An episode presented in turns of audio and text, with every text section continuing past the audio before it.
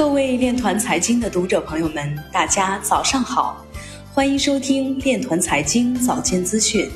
今天是二零二一年三月二十三号，农历二月十一。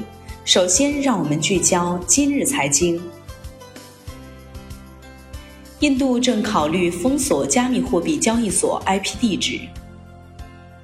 波士顿联储或将于三季度公开数字美元平台原型。未透露是否采用区块链技术。目前，我国共有六千九百零六家数字货币相关企业。福建副省长表示，加快推进区块链应用场景，积极打造数字应用第一省。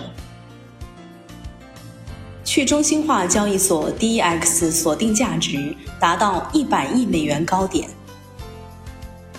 长期投资者多数不愿以目前的价格水平出售比特币，牛市还将持续很长时间。网红机器人索菲亚的首件 NFT 数字作品将于周三拍卖。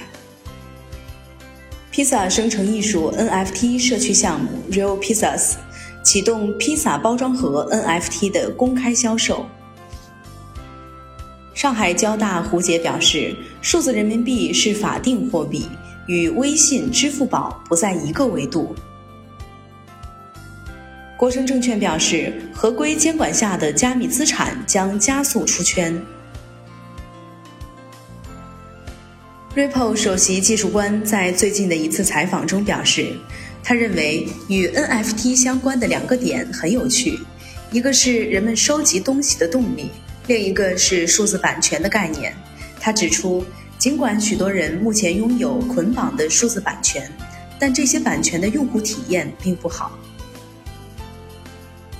以上就是今天链团财经早间资讯的全部内容，欢迎转发分享。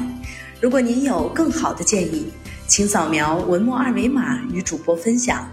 感谢您的关注与支持，祝您生活愉快。我们明天再见。